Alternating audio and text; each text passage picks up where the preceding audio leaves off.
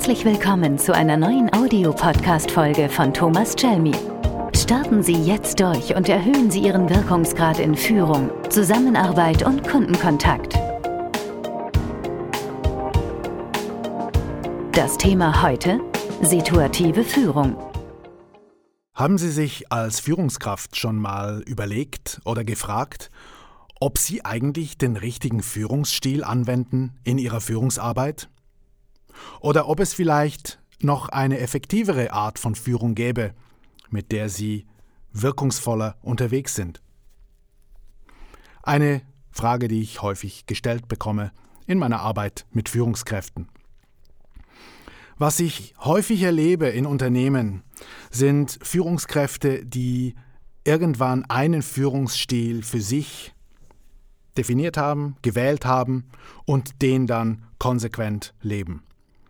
Da gibt es die autoritären Führungskräfte, da gibt es die kooperativen Führungskräfte, die partizipativen oder sogar die laissez-faire Führungskräfte, die letztendlich ja, eigentlich gar nicht führen.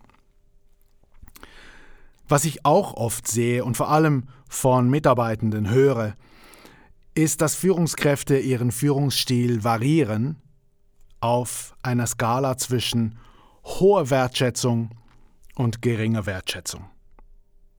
Oder wenig Druck und hohem Druck. Nun, der Grund dafür liegt häufig in einem Mangel an Alternativen.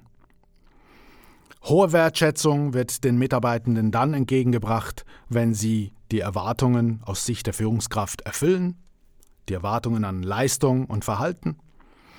Und wenn die Mitarbeiter diese, Erwart diese Erwartungen nicht erfüllen, dann geht es runter mit der Wertschätzung.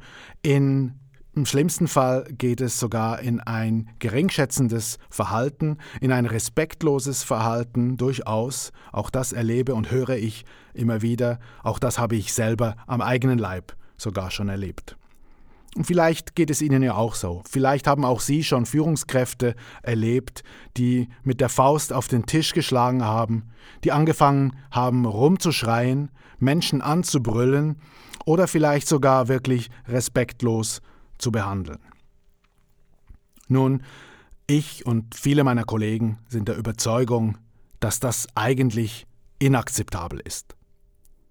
Denn mit welchem Recht darf ein erwachsener Mensch einen anderen erwachsenen Menschen zusammenstauchen, anbrüllen, respektlos behandeln. Mit keinem Recht. Wir sind in der Arbeitswelt in einem Vertragsverhältnis, wir sind in einer Arbeitsbeziehung und ich glaube, man darf den Anspruch an eine hohe Professionalität auch im Zusammenhang mit Führung stellen. Nun kann man sich fragen, okay, wenn ein geringschätziges Verhalten, wenn ein Lautwerden, wenn ein Herumbrüllen keine Option sind, was habe ich dann für Möglichkeiten als Führungskraft, wenn meine Mitarbeitenden die Leistung nicht bringen oder die Erwartungen an das Verhalten nicht erfüllen? Nun, selbstverständlich gibt es Optionen und die möchte ich Ihnen hier kurz vorstellen. Die Grund Annahme oder der Grundsatz ist bei all dem jedoch ein Mindestmaß an respektvollem und wertschätzendem Umgang. Das heißt, das Runtergehen unter diese Linie von Mindestrespekt oder Mindestwertschätzung im Umgang äh, ist keine Option. Sie variieren künftig also Ihr Führungsverhalten nicht mehr vertikal, könnte man sagen, zwischen hoher Wertschätzung und geringer Wertschätzung, sondern horizontal, zwischen zwei Polen, die man einerseits dirigieren und andererseits delegieren nennen kann. Auf der einen Seite ein sehr direktives Führungsverhalten, das heißt, ich gebe genaue Anweisungen, ich gebe nicht nur äh, das Ziel vor, sondern ich gebe einem Mitarbeitenden auch noch vor, wie er oder sie dieses Ziel äh, erreichen kann oder erreichen soll. Also das Wie. Auf der anderen Seite, am anderen Ende, delegiere ich ein ganzes Arbeitspaket zum Beispiel, dem ich sage, Okay, das ist das Ziel, das ist das Ergebnis, was erreicht werden soll. Und dann gehen Sie als Führungskraft aus dem Weg und lassen die Person arbeiten, weil Ihr Mitarbeiter oder Ihre Mitarbeiterin unter Umständen sogar kompetenter ist und besser weiß, wie etwas zu tun ist, als Sie selber. Dazwischen finden wir nochmal zwei Zwischenstufen, trainieren und unterstützen. Auch die äh, sind entsprechend situativ anzuwenden.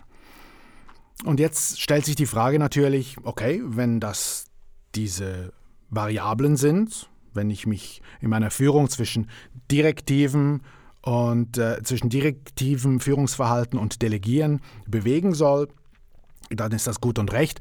Woran mache ich das denn fest? Und da gibt es zwei Dinge, ähm, auf deren Basis Sie entscheiden können, welche Art von Führung Sie anwenden. Erstens natürlich die Anforderungen der Situation. Und es gibt ganz klar Situationen, die eine sehr direktive Führung verlangen. Jede Art von Krisensituation beispielsweise, jede Art von Situation, in der schnelles, direktes äh, Handeln gefragt ist, bedarf einer sehr direktiven Führung. Stellen Sie sich vor, wie die Feuerwehr zum brennenden Haus hinfährt. Da macht man nicht zuerst einen Stuhlkreis und diskutiert, wer jetzt vielleicht den, den Schlauch aus dem Fahrzeug holt, sondern da gibt es klare Anweisungen, klare Instruktionen und äh, die Dinge müssen schnell und direkt angegangen und erledigt werden. Natürlich gibt es danach im Anschluss ein Debriefing, in dem unter anderem auch sichergestellt wird, dass die Beziehungen wieder oder noch intakt sind. Also die Situation ist das eine, ist der eine Faktor, aus dem Sie äh, ableiten können, welche Art von Führung nötig ist. Das andere ist der Entwicklungsstand Ihres Mitarbeitenden. Dieser Entwicklungsstand lässt sich auch äh, in vier Stufen aufteilen, nämlich von tief bis hoch. Und es sind zwei Komponenten, die diesen Entwicklungsstand letztendlich äh, definieren, nämlich die Kompetenz der Person und das Engagement, das die Person zeigt. Oder auf Englisch Skill and Will. Diese beiden Faktoren bestimmen den Entwicklungsgrad oder den Reifegrad auch des Mitarbeitenden. Am unteren Ende finden wir eine noch geringe Kompetenz gepaart mit einem hohen Engagement. Typischerweise neue Mitarbeiter oder Mitarbeiter, die neu sind in ihrer Funktion, in ihrer Aufgabe. Ich meine, ein Mitarbeiter, der gerade am ersten Tag bei Ihnen im Unternehmen angefangen hat, der weiß noch nicht mal, wo das Bad ist oder wo die Kantine ist. Da führen Sie direktiv. Da braucht es einen, äh, eine klare Orientierung, da braucht es Sicherheit, da braucht es Vorgaben, um äh, dem Mitarbeiter eine, äh, eine gute Situation oder beste Bedingungen für seine Arbeit zu ermöglichen. Am anderen Ende der Entwicklungsskala des Reifegrads finden wir Mitarbeitende mit hohem Engagement und hoher Kompetenz. Das sind in der Regel Leute, die künftig zu Führungskräften befördert werden könnten. Das sind Selbststarter. Das sind Menschen, die man machen lassen muss, weil sie ihre Arbeit gut machen, richtig machen und weil sie ganz genau wissen, was zu tun ist und es auch tun. Wie ich vorhin schon gesagt habe, aus dem Weg gehen. Oder Herbert von Karajan, der große Dirigent, hat mal gesagt, das Schlimmste, was ich einem professionellen Orchester antun kann, ist, ihm eine klare Anweisung zu geben. Das trifft es schon ziemlich genau auf den Punkt. So, und dazwischen haben wir äh, Mitarbeitende mit einiger Kompetenz und hohem Engagement oder Mitarbeitende mit hoher Kompetenz und schwankendem äh, Engagement.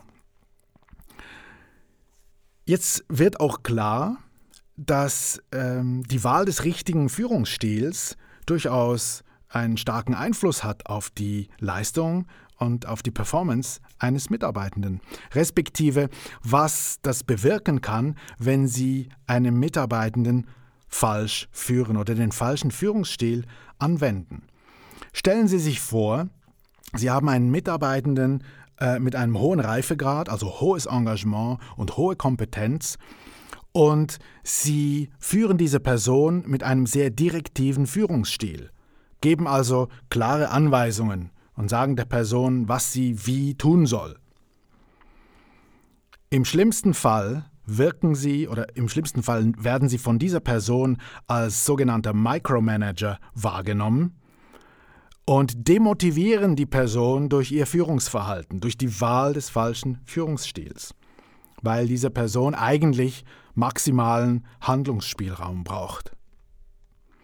Auf der anderen Seite können Sie sich vorstellen, zu, wozu es führen kann, wenn Sie eine Person mit einem tiefen Reifegrad, also noch nicht hoher Kompetenz und hohem Engagement, delegieren, wenn Sie dieser Person einen maximalen Handlungsspielraum geben, vielleicht weil Sie selber gerne so geführt werden und von sich auf andere schließen, es kann sein, dass Sie diese Person mit diesem großen Handlungsspielraum völlig überfordern, dass die Person deshalb zu wenig Orientierung hat und die Motivation und das Engagement deshalb sinken können. Sie sehen also, es geht nicht darum, einen Führungsstil zu wählen und daran festzuhalten. Es geht nicht darum, einen Führungsstil auf alle Mitarbeitenden im Unternehmen oder in ihrem Team anzuwenden.